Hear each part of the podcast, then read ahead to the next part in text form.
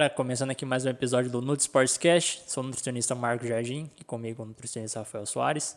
Pessoal, se vocês ainda não são inscritos no nosso canal, já aproveita aí para se inscrever. Se puder deixar um like aí para fortalecer na divulgação. Se tiver alguma dúvida ou comentário, só deixar nos comentários aqui embaixo que a gente responde. E aí, Rafa, que a gente vai trocar uma ideia hoje. Bom, hoje nós vamos conversar com o Vitor Martins, mais uma vez. Esse é nosso Sempre convidado. comparecendo. É, nós vamos ter que deixar já uma cadeira aqui para ele cativa já. Sempre. É, bom, nós vamos conversar sobre um, um assunto um tanto polêmico.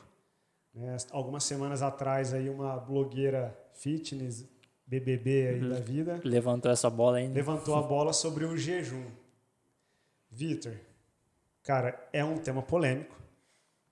É um assunto Não muito- deveria, né? Mas Não deveria, é um assunto muito complexo de se dizer, é, né, de, ficar conversando, de ficar discutindo, porque entra, normalmente entra em opiniões, né? Ah, serve pra mim.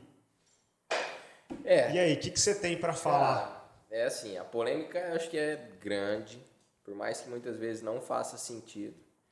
Talvez se a gente fosse conversar 5, 10 anos atrás, a gente também entraria num posicionamento um pouco mais radical, seja muitas vezes a favor ou contra. Mas hoje a gente sabe que com, o conhecimento a gente já consegue deixar de ser radical e entender que o jejum ele é mais uma possibilidade.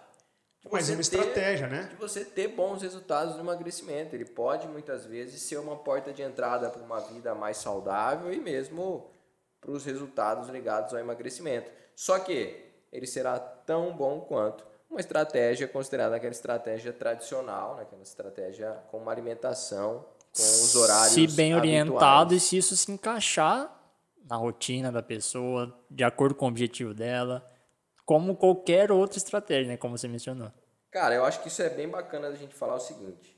é, o jejum ele é uma estratégia que pode ser interessante para pessoas que muitas vezes têm uma certa desorganização na alimentação. né? Eu acho que o grande benefício do jejum é encurtar a janela alimentar e encurtando essa janela alimentar, a pessoa vai acabar ingerindo ma- menos calorias do que habitualmente ela ingere e, consequentemente, vai ter um emagrecimento. A gente precisa deixar claro que esse emagrecimento ele se deve através da menor ingesta de calorias. Sim. E o jejum é uma forma que essa pessoa encontrou para isso. Acredito que vocês vão até co- corroborar de, de maneira mais profunda. Quem seria essa pessoa? Muitas vezes tem aquela pessoa que a pessoa faz um café da manhã, muitas vezes acaba almoçando duas da tarde, não come mais nada, chega à noite e come muito. Oito, nove horas da noite. A gente sabe que alguns hormônios, principalmente grelina, tem uma secreção no período noturno e isso potencializa a fome. E quando você chega para esse cara e fala, cara, vamos organizar suas refeições, vamos realizar, por exemplo, um café da manhã por volta das 10 ou das 11 horas, vamos fazer um almoço por volta das 3 horas e vamos fazer um jantar por volta das 6, 7 horas da noite. Esse cara ingere menos calorias e tem um bom emagrecimento. A estratégia do jejum intermitente para ele foi muito boa, desde que ele não sinta muita fome pela manhã e desde que ele tenha uma boa adesão a isso. Mas isso não é superior comparado àquela pessoa que fez um bom café da manhã, fez um lanche intermediário, fez um almoço, fez muitas vezes um segundo lanche intermediário à tarde, fez um jantar e muitas vezes uma ceia. Ajustando essa quantidade calórica, o resultado vai ser o mesmo ligado ao emagrecimento. Né? É, porque assim, não, não tem nada que mostre que uma ou dez refeições vai ser melhor do que a outra, né? Ou até o mesmo jejum, ou qualquer estratégia alimentar para conseguir emagrecer, né? Não, o, que vale, o que vale a gente destacar é que não é o jejum em si que vai promover algum benefício, por exemplo, o emagrecimento. Sim. A gente tá, a gente- quando a gente fala do jejum, o jejum é basicamente ficar um certo período de tempo sem se alimentar, correto? Quando a gente fala do benefício que esse jejum vai, vai promover, a gente vai falar da parte de- do metabolismo. Então, o que, que acontece nesse período que a gente fica sem se alimentar? A gente está em déficit calórico? A gente não está em déficit. Por, por mais que a gente consiga ficar ali um período, por exemplo, 12 horas sem se alimentar, mas nas outras 12 horas. Nas outras 12 não, né? Porque tem um período que a gente dorme também. Sim. Mas ali no outro, no outro período, De 6 a 8 horas. 6 a né? 8 horas, se a gente conseguir se alimentar de forma exagerada, comer mais do que a gente gasta, Hipercalórico. né? ainda assim a gente vai ganhar peso, mesmo fazendo jejum. Ou seja, não é o jejum em si que vai promover algum benefício. Isso vai depender de um contexto muito mais E até complexo. entrando nessa questão da, da BBB aí, da blogueira fitness, ela falou que ficou sete dias, né? Cara, isso, ela, ela pode entrar num processo de inanição, né? É, isso é um pouco mais complicado. É, porque entra- você, você tem ali um, óbvio, você tem ali um aumento dos corpos cetônicos, Sim. enfim, você tem toda essa relação. E muitas vezes você acaba realizando um processo né, chamado de gliconeogênese, né, que é você produzir glicose, você precisa ali produzir isso. Só que você não tem exatamente alimento para isso, principalmente Sem carboidrato. substrato isso, aquilo, né? Exato. E aí você tem que produzir glicose, né? A gente chama de produzir glicose a partir de um corpo não glicídico, ou seja, Sim. você precisa produzir energia sem ter, muitas vezes, essa energia vinda dos carboidratos, e aí você vai utilizar o quê? Vai utilizar muitas vezes proteína e aminoácidos, você vai acabar muitas vezes perdendo massa muscular. Isso não vai acontecer, por exemplo, se você for treinar em jejum, né? É importante deixar claro isso. Mas se você passar dias em jejum, isso tende a ser mais pronunciado. E muitas vezes o seu processo de emagrecimento ele vai estagnar quando você acaba realizando muito essa estratégia de ficar muitos períodos de tempo sem comer, muitos dias né, sem comer, principalmente o seu corpo vai entender que ele está num estado de privação e ele vai começar a poupar energia para exatamente todos esses processos. Existem até mecanismos metabólicos mostrando que, de fato, você vai ter um pouquinho ali através de uma de um- algumas enzimas, alguma atividade de algumas, é, é, é, enfim, caráter fisiológico, você acaba estagnando esse emagrecimento quando faz uma estratégia tão agressiva assim. E, e, assim, é, é interessante também destacar que o pessoal fala muito do jejum lá do prêmio Nobel, né? Que ele ganhou o prêmio Nobel e tal. E o, o problema é que está no Google, né? Aí você confiar em quem fala isso é um pouco É, complexo, na verdade isso era né? sobre autofagia. Isso. né? Exatamente. E, enfim, acabaram pegando esse, essa ideia né, e transformando em algo que na verdade não, não fez sentido e nessa ilusão muitas pessoas se tornaram adeptas induzidas por uma ilusão de que isso promoveria resultados melhores de emagrecimento. Tem uma coisa que é que é interessante falar com relação ao jejum e com relação a outros tipos de dieta, né? Você pega muitas vezes uma pessoa que não tem uma boa alimentação, uma pessoa que come produtos, indu- muito produto ultraprocessado, né? por exemplo, uma pessoa que come muito fast food, salgadinho, ou mesmo muita fritura, ou mesmo que tem um consumo calórico muito exagerado. E essa pessoa acaba, por influência de uma outra próxima, fazendo muitas vezes uma estratégia como jejum intermitente, como uma estratégia low carb, o que pode ser ótimo para essa pessoa. Mas entenda que muitas vezes, junto dessa estratégia alimentar, ela melhorou toda a qualidade da alimentação dela. Ela melhorou desde as fontes de carboidrato, desde as fontes de proteína, ela diminuiu muitas vezes esse consumo de gordura e principalmente de ultraprocessados. E por isso ela cons conseguiu exatamente o emagrecimento e mudar a vida dela através disso.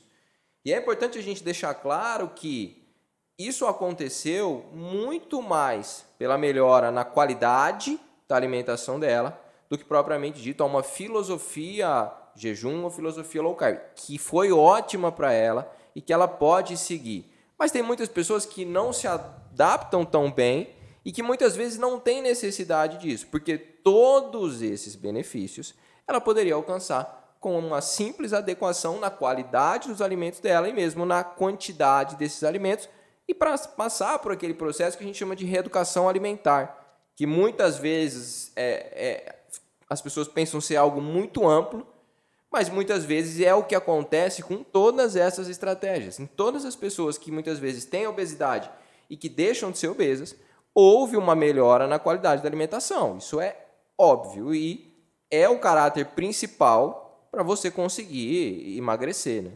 É que geralmente as pessoas é, eles, atrelam né, o, o sucesso de uma determinada estratégia ou não. Por exemplo, ah, eu comecei a fazer low carb e emagreci, justamente como você falou. Foi a low carb que te emagreceu? Foi o jejum? Foi a mudança do que hábito. é exatamente. Então o que acontece? Geralmente as pessoas, eu acho que tem um ponto positivo dessas dessas estratégias, desses dessas, é, inicial, desses né? nomes, é, desses nomes que as pessoas ficam inventando para determinados tipos de alimentação, que é justamente trazer essa mudança de hábitos. Então, geralmente as pessoas pensam assim: ah, comecei uma dieta low carb. A, a dieta low carb trouxe essa mudança de hábitos, mudança da alimentação, e consequentemente ela obteve os resultados positivos dela. Sim. Então, esse é o lado positivo.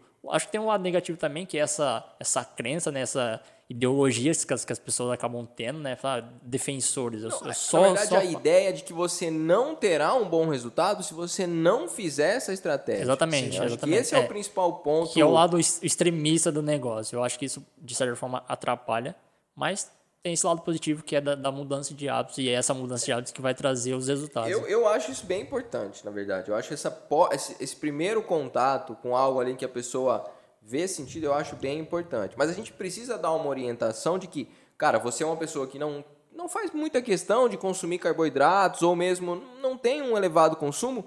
Ótimo, a low carb é uma excelente estratégia para você. Você é uma pessoa que muitas vezes não sente fome pela manhã, que provavelmente é, faria um, um almoço como primeira refeição do dia perfeitamente bem. Ótimo, o jejum ele é ótimo para você. Agora, se você é uma pessoa que gosta um pouco mais dos carboidratos, que gosta muito do café da manhã, isso não faz tanto sentido para você. E você não precisa se torturar sob uma, uma, uma ideia de dieta nesse sentido, de que ela não vai te atender e que você conseguiria os mesmos resultados, se não até maiores, porque a sua adesão nessa condição seria maior numa alimentação tradicional. Então, eu acho que isso é um grande ponto, de entender que não é exatamente levantar uma bandeira contra, nem exatamente levantar uma bandeira dizendo que é a melhor estratégia do mundo. Pode ser a mais adequada para você durante aquele período, naquele momento, e mesmo isso pode mudar ao longo do tempo, você pode modificar algumas estratégias, principalmente se é uma pessoa que emagreceu e está buscando agora uma hipertrofia muscular, porque ali essa pessoa vai ter que olhar com um pouco mais de carinho para um melhor fracionamento, principalmente no consumo de proteína.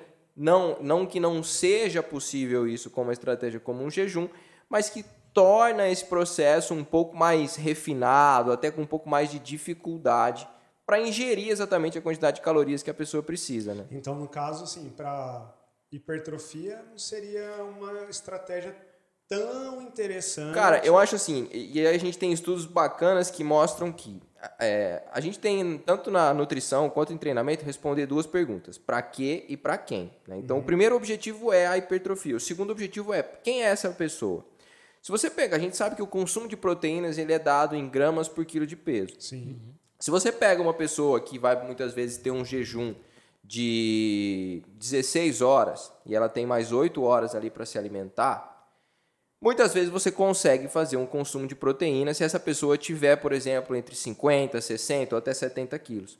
Para uma pessoa de 80 quilos e muito bem treinada, que ela tende a necessitar um pouco mais desse consumo de proteína, tende a ficar mais difícil. É porque, Porque- pensando no, no- no cálculo, dobraria a quantidade que ela precisaria. Na hora que ela for comer em uma refeição, isso vai comprar. É um Exato. muito grande. Nós sabemos que é, esse consumo ele é mais interessante que seja fracionado. Uhum. Não que você não vá absorver, mas você muitas vezes não consegue converter isso para síntese proteica. É Então porque- a gente tem porque a gente diferentes tem- resultados, né? É a síntese proteica ao longo do dia, né? Então, tem- é, e, e a síntese proteica ela não é um, negócio que comeu agora proteína Exato. já... Exato, exato. Então, assim, a gente sabe que quando você fraciona esse consumo de proteínas, você tende a, a ter consumo, ter um resultado de hipertrofia um pouco. é, tornar esse processo mais fácil. A gente fala muitas vezes em pelo menos quatro, cinco refeições no dia. Dependendo do tempo que você fica em jejum, isso pode ficar muito difícil. Nós temos estudos em que pessoas se alimentavam é, entre 4 e 5 horas por dia e não conseguiram isso. Mas temos estudos, principalmente com mulheres, que conseguiram uma boa hipertrofia com uma janela alimentar de 8 horas. Legal. Ela fez ali provavelmente uma refeição a cada duas horas, quatro refeições, e foi tudo ok. O resultado de hipertrofia dela foi igual a pessoas que fizeram uma alimentação tradicional. Mas tende a ficar um pouco mais difícil esse processo. Né? Você tem, ao meu ver, sem clubismo total, acaba sendo mais ônus do que bônus. Eu acho que assim, é, pensando, pensando pelo custo-benefício, não seria a estratégia mais indicada. Você pode falar assim, ah, não, não atrapalha, não vai, não vai te dificultar a, ter, a hipertrofia. Mas existem estratégias que vai te deixar mais fácil esse caminho, digamos É assim. porque o que, que acontece? Você pensar na questão da proteína, é- ela, ela dá uma saciedade muito alta. Então, se você consome uma quantidade alta em duas, três refeições, cara, tende a ser difícil você pegar uma, sei lá, vamos, vamos supor que no almoço você comeria 100 gramas de frango para facilitar para o pessoal. Você vai ter que passar a comer, por exemplo, 200. Só que não é só 200 gramas de frango, você vai ter que também comer mais arroz, mais feijão, para poder aquela refeição bater a ingestão calórica que seria, no caso, para hipertrofia. Né? Então você precisaria de uma quantidade. Não, e, e, e acho que por refeição também, a gente tem um certo limite que a gente chama não para você absorver aquilo, para converter isso em síntese proteica, que ficaria muito próximo ali, muitas vezes de 30 gramas de proteína. Temos estudos que comparam 40 gramas com 70 gramas, tende a ser até, a ser até melhor para uma menor degradação, mas pensando nesse contexto de hipertrofia, se você fica muito tempo em jejum, você tende a, muitas vezes, principalmente se for muito bem treinado e homem na faixa de 75, 80 quilos, a não conseguir comer tudo que você precisa, assim, dentro daquele período que você vai se alimentar, né? E, e por exemplo, está falando de treinamento aqui, está falando de hipertrofia e tudo mais, mas se a gente levar isso, o jejum, para um treinamento aeróbico, porque, por exemplo, isso é muito comum, acredito que você já deve ter, nas suas consultorias já deve ter pego gente assim, Marquinhos também, eu sempre também, nutricionista acho que é um pouco mais comum você ver atletas ciclistas, corredores, nadadores, esporte de endurance, é, ou montanhistas e etc e tal. Cara, é comum eles irem fazer esse esporte talvez a gente chamaria de aeróbico, né? É, em jejum. Cara, Isso... A, é, aí é um ponto mais, mais fora da curva, né? Primeiro vamos entender com relação ao exercício aeróbio em jejum para o emagrecimento, que eu acho que é o ah. principal dúvida Isso. que as pessoas têm. Sim. Inclusive tem uma pergunta, você vai até sanar a pergunta do, do, Instagram. O que que acontece, né? Quando a gente está com os nossos estoques de glicogênio muscular baixos ou mesmo zerados, né? Dificilmente ele vai estar tá zerado assim, mas baixo. Acontece um maior aumento na quantidade de gordura é, que você vai oxidar durante um treino. Existe, na verdade, é, uma maior utilização da gordura como fonte de energia durante o treino, quando você vai realizar o seu treino em jejum. E aí as pessoas pensaram, isso foi testado. Pô, se eu vou em jejum e eu tenho uma maior oxidação de gorduras durante o treino, eu devo treinar em jejum, porque isso vai me proporcionar um resultado maior de emagrecimento. Só que não é bem assim, porque o nosso organismo ele é inteligente, até mais do que a gente pensa.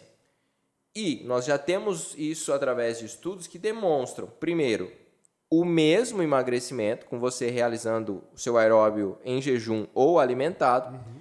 E temos estudos que demonstram a explicação disso, de que o seu metabolismo, muitas vezes, por você ter realizado um exercício num estado em jejum, em que muitas vezes o seu corpo entende como um estado de privação, nas horas subsequentes e no dia por completo, ele acaba desenvolvendo mecanismos compensatórios e poupando energia para que exatamente o estado de equilíbrio retome. E no fim das contas, o resultado ele é o mesmo. Ah, Vitor, isso quer dizer que eu vou ter um catabolismo se eu for realizar o meu exercício aeróbio em jejum? Provavelmente não, a não ser que você passe aí vários dias fazendo isso. O catabolismo também é um processo crônico. Isso, você tem que fazer, por exemplo, uns três uhum. dias seguidos e de é exercício aeróbico. Né? Esse catabolismo. É, é uma, vamos um falar grande... assim, umas 72 é. horas de treino Sim. contínuo ali, você começa a ter um catabolismo. Mas é importante a gente falar aqui, se você é uma pessoa que gosta de fazer o seu exercício aeróbio em jejum pela manhã, e se isso te faz bem para sua mente, para sua... Cara, vá, é legal, bacana, você terá os mesmos benefícios comparado aos benefícios que as pessoas têm e que você poderia ter se fizesse esse mesmo treino numa outra hora do dia alimentado. Uhum. O grande problema é quando você se tortura, atrapalha o seu sono para fazer esse aeróbio em jejum sob a ilusão de aumentar seus resultados. Porque aí você está mexendo em algo que você não pode mexer, que é o teu sono. Sim. Porque o sono a gente sabe que você aumenta muitas vezes a expressão de hormônios como cortisol, você muitas vezes aumenta a expressão de grelina, que é um hormônio que potencializa a fome, leptina, que é um hormônio da saciedade, diminui, e mesmo você desregula totalmente ali é, é, é, o seu a gente chama de ciclo circadiano. Então, sobre o treino aeróbio em jejum, em resumo, faça se gostar, mas não se torture por isso. Tome cuidado caso, vamos supor agora a questão que o Rafa colocou dos ciclistas. Se você está falando de desempenho e jejum, muitas vezes isso não combina. Porque quando a gente fala de treinos aeróbios, muitas vezes com maior volume, com maior intensidade, estamos falando mais de uma hora de treino, duas horas, até mais que isso. ali nós já sabemos que o combustível preferido do seu músculo e para um bom desempenho é o carboidrato e os estoques de glicogênio muscular. Então, e é muito baixo, inclusive, né? Não é algo que se acumula que exato, nunca mais acaba. Exato, Isso é formado né, nas horas subsequentes ali. Quer dizer que o cara não pode ir? Cara, eu acho que se é uma pessoa que gosta, se sente bem, ela pode fazer um jantar muito bem equilibrado, principalmente com fontes de carboidrato, proteínas e fibras para lentificar esse processo. E muitas vezes ela pode levar um gel de carboidrato durante né? Ou mesmo popularmente conhecido como cana de açúcar, se for uma pessoa que quiser algo ali Sim.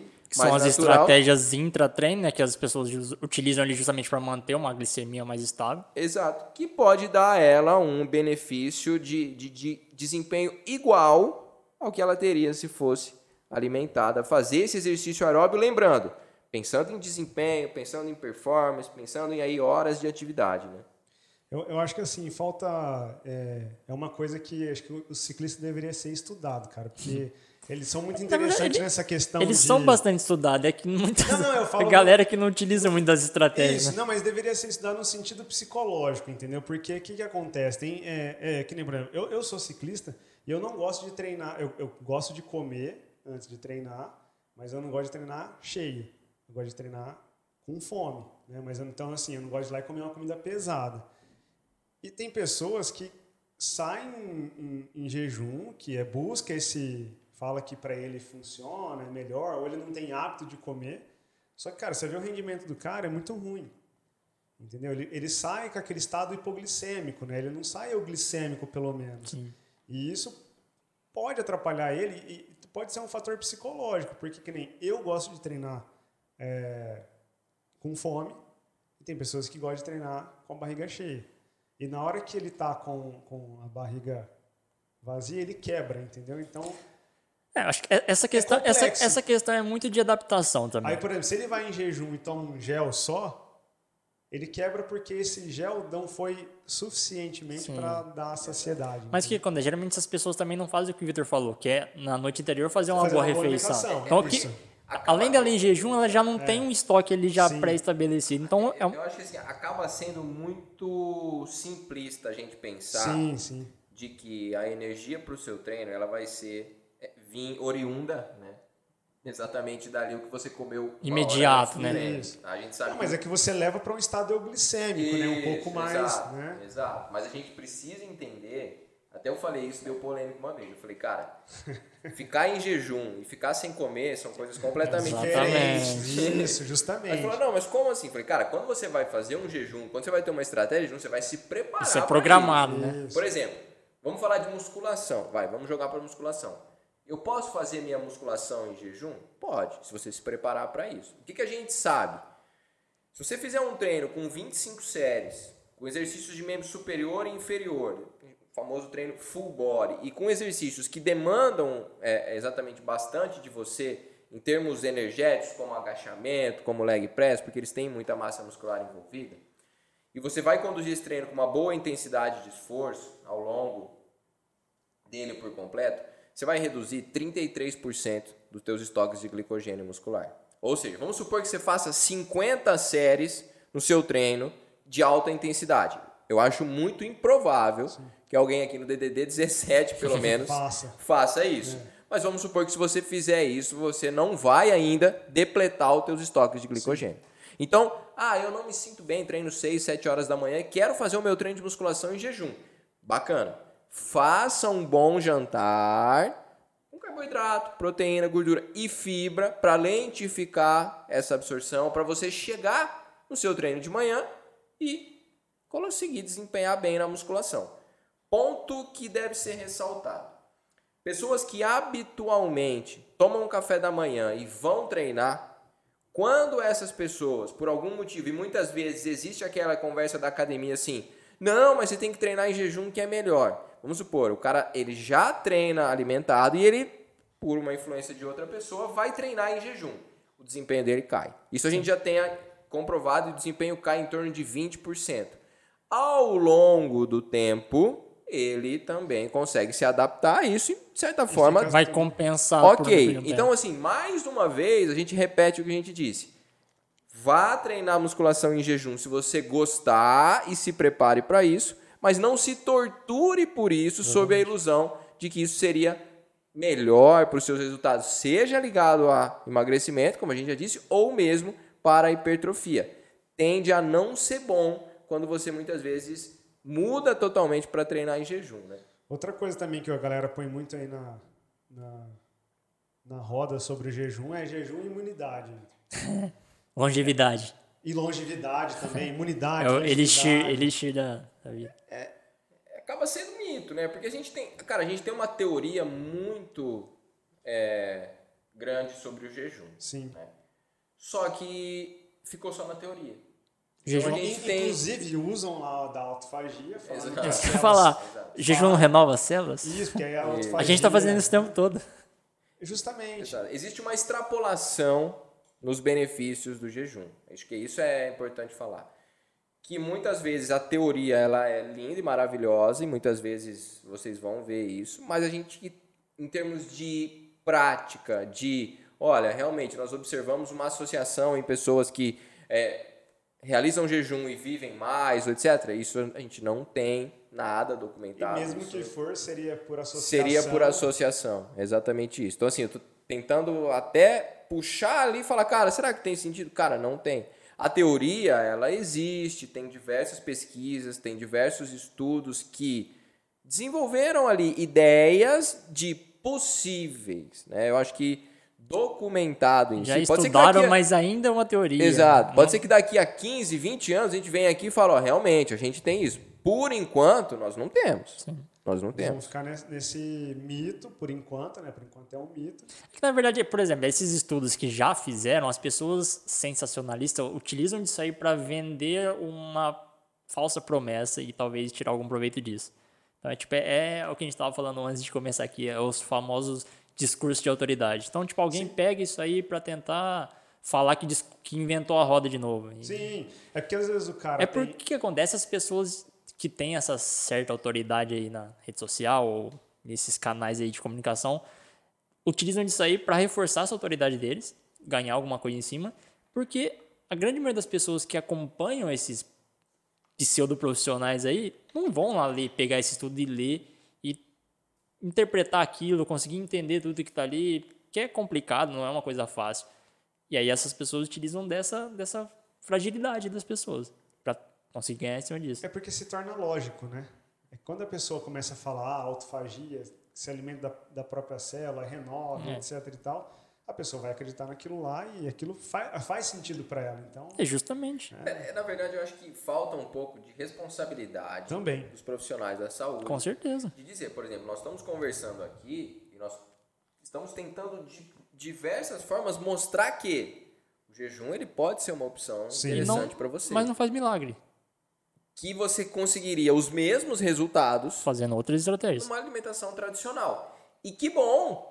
Porque você tem ali pessoas que gostam de jejum e vão se beneficiar com uma estratégia dessa, e você também tem pessoas que não gostam do jejum e vão se beneficiar com a alimentação tradicional. E eu acho que isso é quando a gente tem ferramentas. Quando você se limita unicamente a considerar o emagrecimento à prática do jejum intermitente, eu, isso, eu não vejo sentido nisso, porque você está ali impondo algo para uma pessoa que muitas vezes para ela pode não ser bom, que ela pode não ter uma adesão boa. Por exemplo, a gente tem evidências que demonstram que quando você tem um consumo de proteína fracionado ao longo do dia, você tende a ter maior saciedade, principalmente porque a proteína é uma molécula termogênica e você tem ali uma digestão um pouco mais lenta, principalmente se associar com fibra.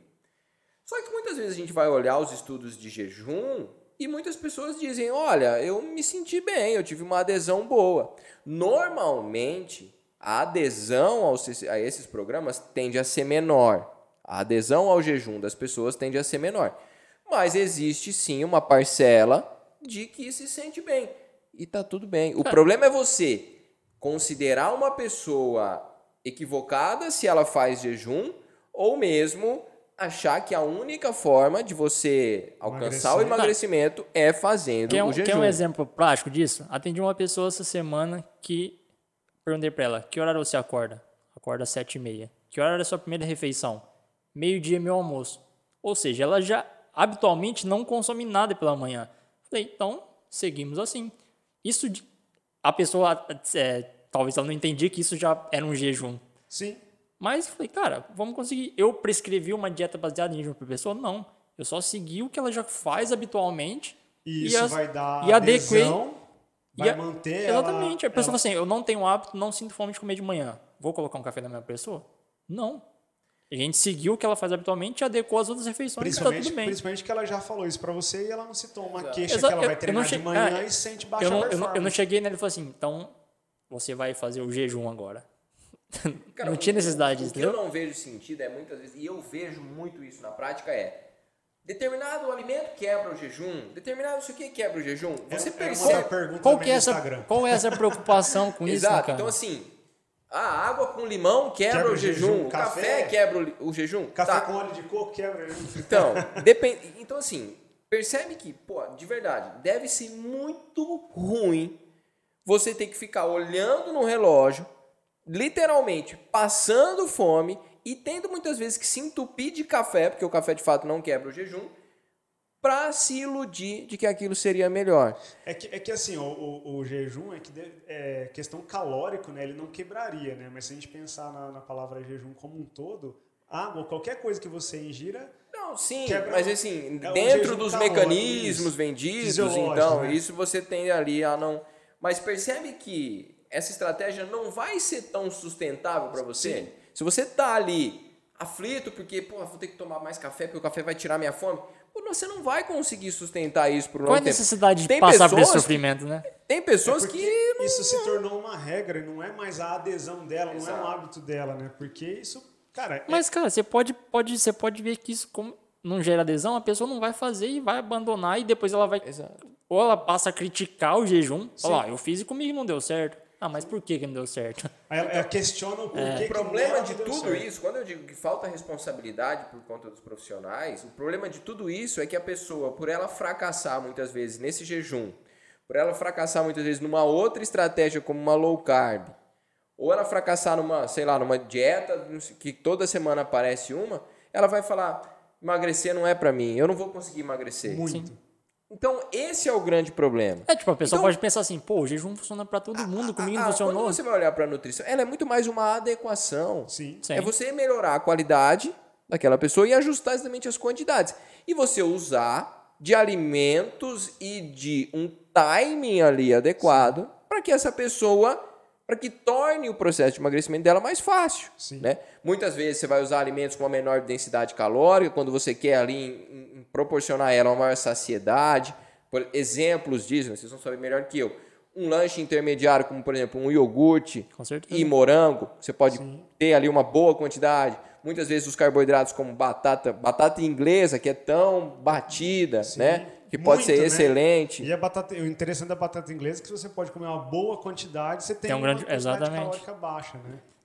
Então- Principalmente que você, você tem que Então, hidratar então ela. né? quando eu falo, quando a gente fala disso de, de- de uma adequação e de tornar o processo mais fácil, é nesse sentido. Por exemplo, a gente sabe que o pico de secreção de grelina é por volta das 20 horas. E você tem ali, nesse horário, ou até mesmo um pouquinho antes, um aumento da fome. Se você chega para esse cara e faz uma alimentação prévia, 5, 5 e pouquinho, com uma fonte de proteína, uma fonte de fibra, você vai dar mais saciedade para esse cara. Esse cara não vai saltar a geladeira a hora que De ele chegar. nenhum. E muitas vezes tem episódios de pessoas que comem né, de madrugada. Né? Isso pode melhorar até episódios de, de lanches de madrugada. Os benefícios, é, é, muitas vezes, do jejum, a gente tem estudos em que as pessoas, eles conduziram assim, olha, a gente não vai mudar a alimentação de vocês, vocês vão continuar se alimentando da mesma forma, as pessoas eram obesas.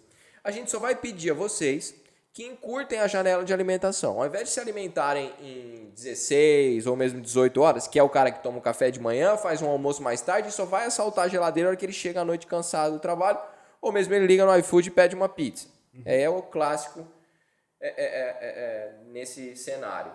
Se você chegar para esse cara e falar, cara, eu não quero modificar nada na sua dieta, procure só melhorar a qualidade da forma que você vai se alimentar e reduzir a sua janela alimentar para 12, 14 horas, 10, 12 horas. Ou seja, você está encurtando isso, você está modificando ali, está dando mais organização para esse cara. Você não mudou nada.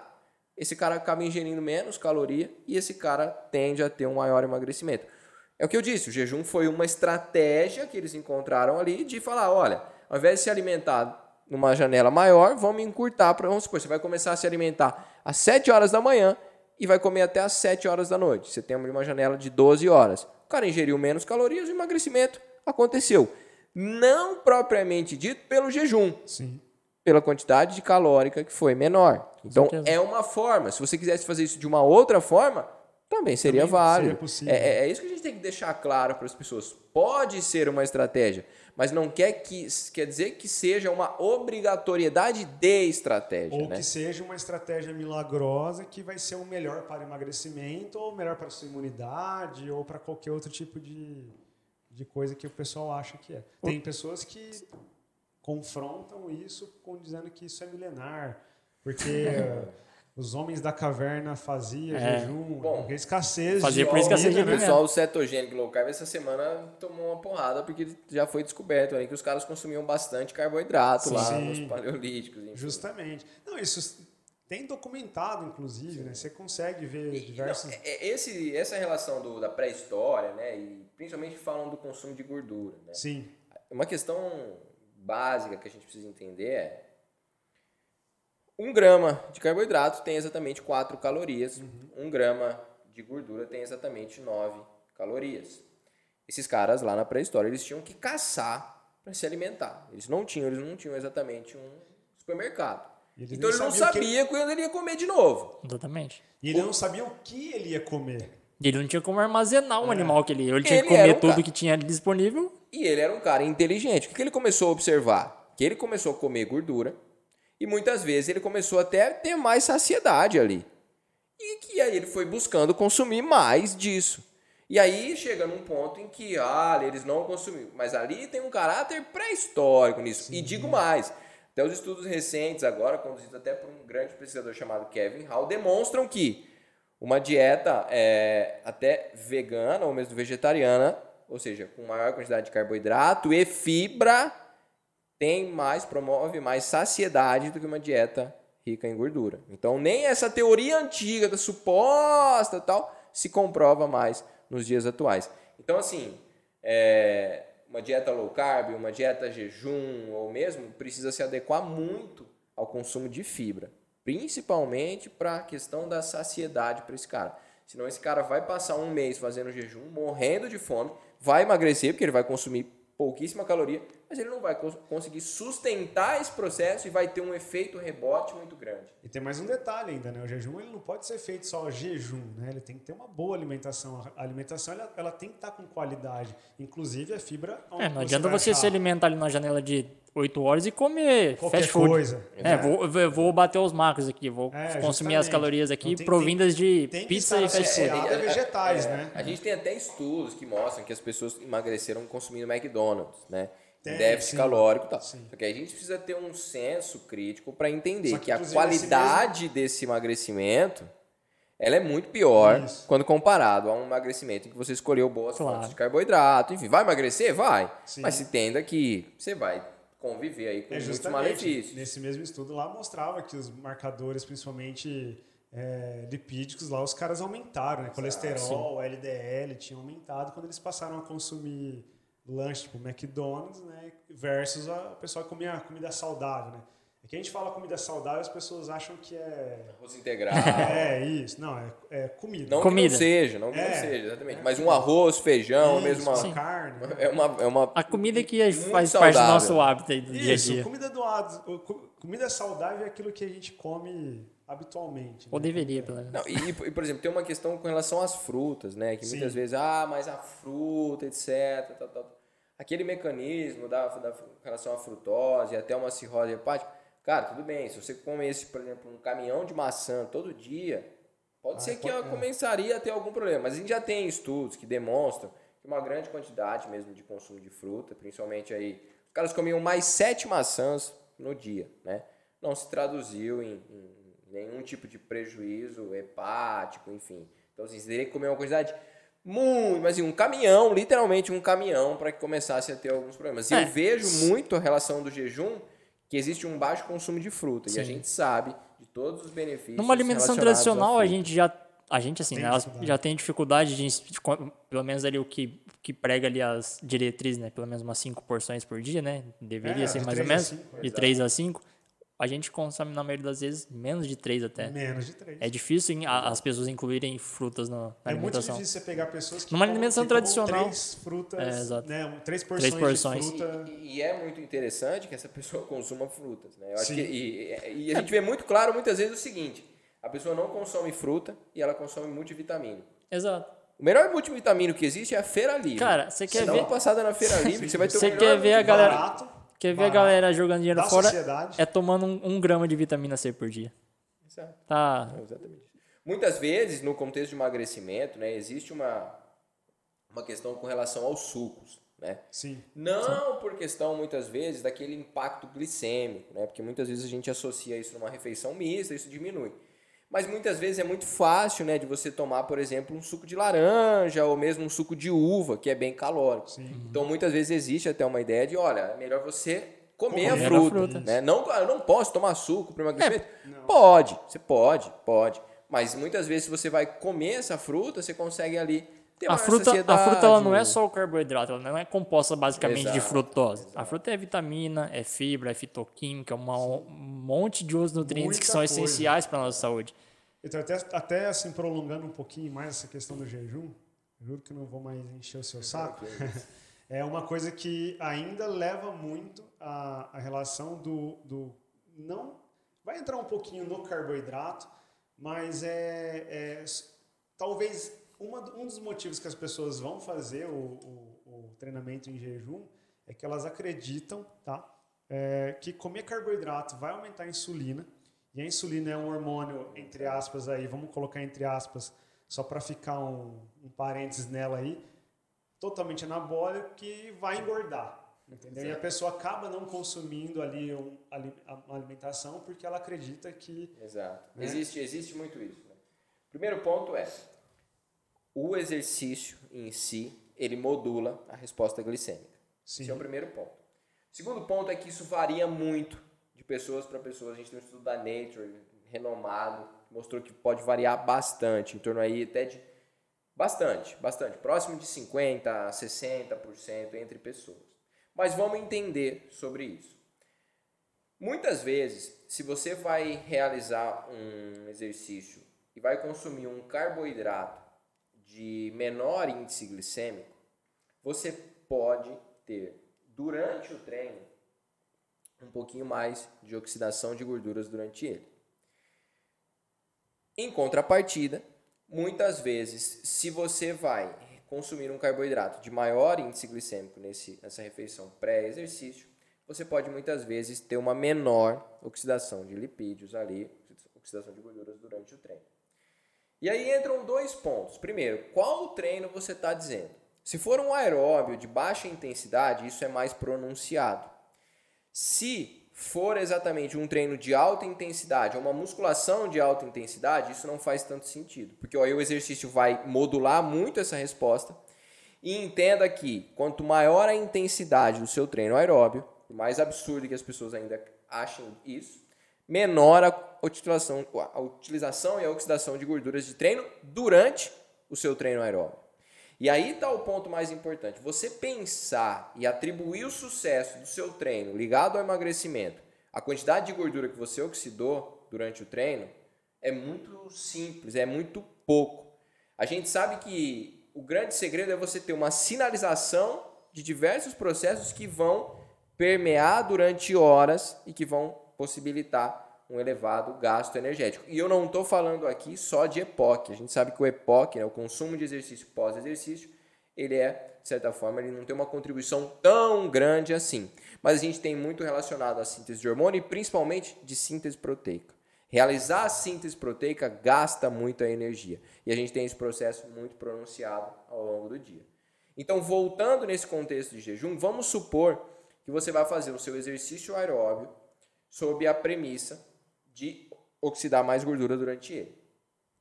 Existe uma ideia de você treinar na zona chamada de Fat Max, né? Fat Burn Zone, em que eles descobriram uma intensidade de treinamento que é normalmente entre 65% da sua capacidade aeróbica, do seu VO2 máximo, e que ali você utilizaria a maior quantidade de gordura como fonte de energia.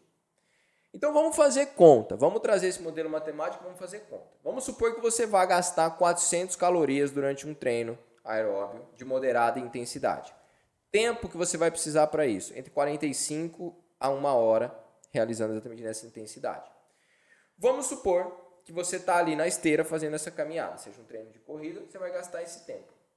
E aí você precisa entender algumas coisas. Vamos supor que você gastou 400 calorias e 50% dessas calorias vieram sob a forma de gordura, na Fat Max. Só que caloria é diferente de gramas de gordura. Você precisa entender que 1 grama de gordura equivale a 9 calorias. Ou seja, você tem que dividir 200 por 9. Vai dar em torno ali de 14, 15, 16. Então, ou seja, você permaneceu uma hora realizando esse exercício aeróbio para consumir gordura e ao final dele, na Fat Max, você gastou próximo de 16 ou mesmo 20 calorias. Vamos supor que você dobre isso. 20 gramas seria. 20 gramas, 20 gramas de gordura, desculpa, 20 gramas de gordura. Você passou uma hora no seu exercício aeróbio e gastou 20 gramas de gordura. O que, que é isso em termos de alimento? 20 gramas de gordura. Não, Um ouro branco, um sonho de valsa. É. Então, assim, percebe que pensar no exercício como um gastador de calorias é muito simples. Vamos supor Que ele pode, que ele falou, pode comer um sonho de valsa, um, sei lá, um sonho e Exatamente passar isso. exatamente isso. Sair do treino e passar no McDonald's. Exato, exato. Se você, um ouro branco. Um ouro branco tem mais ou menos essa quantidade de, de, de gordura, se você for observar. Então, assim, é muito raso você pensar dessa forma. Ah, Vitor, eu quero fazer um treino em jejum porque eu sei que ali eu vou gastar mais fonte de energia como gordura. Cara, pode ir, não há problema nisso. Só que entenda que não faz sentido você se iludir pensando que isso seria melhor.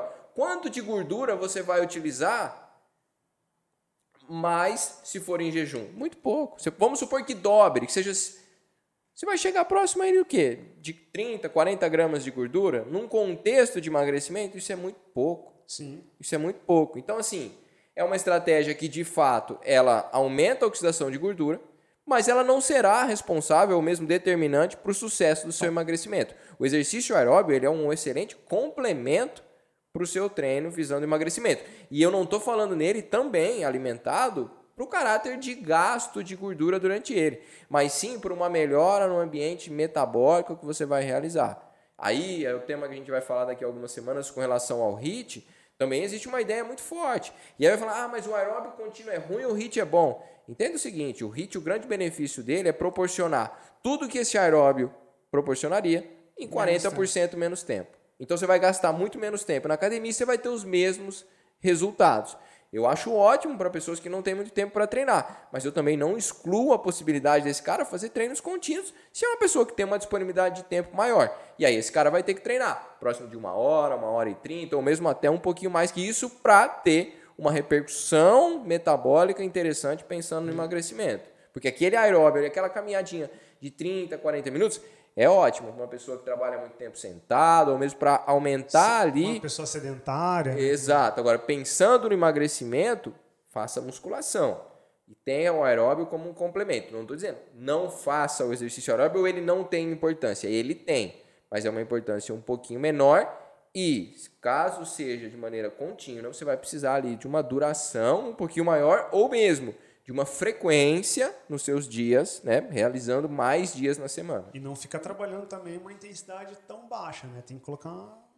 Exato. A Tem gente que, sabe tem que mudar um disso. pouquinho o estímulo, A né? gente sabe disso. Se você for pensar ali em trabalhar numa zona de 65%, nessa Fat Max, por mais que você utilize gordura, você vai ter que passar ali pelo menos 40, 60 ou até mais de uma hora aí treinando É, seu exercício só para ficar claro, então a gente pode afirmar que não necessariamente um aumento na oxidação de gordura vai se traduzir Exato. numa maior, num maior Exato, emagrecimento. Exato, exato. Perfeito. Porque, exato. inclusive, nos primórdios aí da ascensão da, da, da- do jejum, acreditava-se que por, por acontecer uma maior lipólise, né, uma maior quebra de gordura, isso se traduziria numa maior, consequentemente, numa maior queima de gordura. Só que não necessariamente. Porque a gente depende de um contexto de déficit calórico. né? Do contexto geral, né? Então, todo. mesmo, mesmo quebrando mais gordura, não necessariamente a gente vai oxidar mais Exato. gordura. E não necessariamente a gente oxidando mais gordura, a gente vai traduzir isso em emagrecimento. Sim. Então, que É fique muito claro. simplista Exatamente. atribuir ao Porque- sucesso do emagrecimento a quantidade de gordura que você Eu Exatamente, uma porque- frase esses tempos que eu estou usando muito, que é a gente acha que o corpo é feito por partes, né? E nosso corpo é como se fosse uma sinfonia, né? Exato. Como se fosse uma orquestra. nosso corpo não é estático, né? Ele é mais dinâmico. inteligente do que a gente pensa. Né? Ele, ele tem que trabalhar numa sinfonia, ele tem que trabalhar exemplo, em conjunto. seria ótimo se o aeróbio em jejum emagrecesse mais. Se fosse só isso, pô, Acabou. tranquilo. Imagina, o mundo Sanamos, inteiro ia ser magro. sanamos a obesidade. Agora, não. O entenda problema que obesidade o do corpo mundo. ele vai desenvolver ao longo do dia adaptações, né, mecanismos compensatórios e no fim das contas vai dar na mesma. E nós já temos isso com treino aeróbio em baixa intensidade, com HIIT em jejum e mesmo até musculação realizada em jejum. O resultado é o mesmo. É mais uma possibilidade se você gosta disso. É, por isso que eu falo da gente tomar cuidado com quem a gente vê, porque as pessoas que defendem jejum vão usar isso como argumento. Ah, o jejum ele promove mais lipólise e, consequentemente, mais oxidação de gordura. Exato. Mas se a pessoa não tiver num contexto de uma alimentação adequada e não déficit calórico pensando em emagrecimento, esse, essa oxidação não vai vai mudar muita É a coisa. mesma história do BCA. Exatamente. O BCA aumenta a síntese É, Agora, molhado. Isso aí vai fazer com que você aumente massa muscular? Cara, se você tiver um bom consumo de proteína, ele não potencializa em nada. Exato. É o Não vai aumentar em nada, não vai mudar. no molhado. Justamente. Então, Ô, é- Vitor, é, você queria falar alguma coisa? Não, Pode não. falar. pode- É, você está lançando um curso aí, se quiser divulgar, cara, fica... Segunda, segunda. Segunda vontade, começam as vagas abertas para minha consultoria. Aonde que tem que entrar lá é no, no Cara, Instagram na bio do meu mesmo? perfil, já tá no bio do meu perfil, é só acessar aquele link, aí vocês já vão entender exatamente como funciona. Meu trabalho não é nada por robô, é um trabalho online, mas não é nada por robô, não é nada por aplicativo. Todo personalizado. É algo individualizado, em que eu vou escolher exatamente tudo do seu treino, eu vou escolher exatamente, elaborar junto contigo, na verdade, a estratégia do seu treino. Escolher ali os melhores exercícios de acordo com as tuas preferências, vou mesmo considerar a tua disponibilidade semanal e vou prescrever a você uma organização que vai proporcionar, sim, caso você faça a sua parte, os resultados que você deseja. E mais do que isso, você vai entender ali que você consegue treinar bem, que você consegue treinar uma boa intensidade de esforço, que você não precisa muitas vezes passar horas dentro da academia para ter bons resultados, que muitas vezes a qualidade do que você faz é mais importante do que muitas vezes por quanto tempo você passou na academia fazendo aquilo. Então, vai ser um prazer caso, né, alguém que está ouvindo aqui acesse Ah, o meu perfil e vai ser muito bem Então, oportunidade recebido, aí, galera. Aproveita lá que é show de bola. Treino online, bem prescrito, faz diferença. Com certeza. Obrigado, Vitor, mais uma vez ter vindo aqui, ter aceitado o convite para falar sobre o jejum, um assunto polêmico, é um pouquinho complexo. Esperamos ter esclarecido É, algumas eu acho coisas que a gente aí. conseguiu trazer muito para a Sim. realidade das pessoas, né? As pessoas que gostam do jejum, acho que vão entender que é uma estratégia. E as pessoas que muitas vezes se torturavam para fazer esse jejum vão entender que conseguem ter resultados sem sofrer tanto assim. Lembrando, sofrendo elas que não são adeptos e que não Exato. gostam muito disso. Perfeito. Muito obrigado. Viu? Mais uma Valeu, então, mais uma vez. Em breve o Vitor vai estar aqui com a gente de novo, De novo, justamente, para para falar. falar de um outro assunto, que é o HIT. Justamente. Então, galera, por favor, se O, eu tô pra mantenham dizer nos que acompanhando. O HIIT é mais polêmico do que o aeróbio em jejum. Verdade. Eu, eu ia falar isso também. Talvez é um pouquinho mais O que a polêmico. gente precisa entender, a primeira coisa que precisa entender é 30 por 30 não é hit. Exato. Por 30 é só treino intervalado. Justamente. Então, galera, para vocês que nos acompanharam aí, muito obrigado. Se não for inscrito aí no canal, se inscrevam. Se tiver alguma dúvida aí, quiser perguntar alguma coisa pro Vitor, deixe aí nos comentários, a gente passa para ele, ele responde. E daqui uns dias ele vai estar aqui com a gente novamente e nos acompanha aí. Valeu Se inscreve lá, hein, galera. Dá uma força, hein? Valeu, obrigado. Valeu.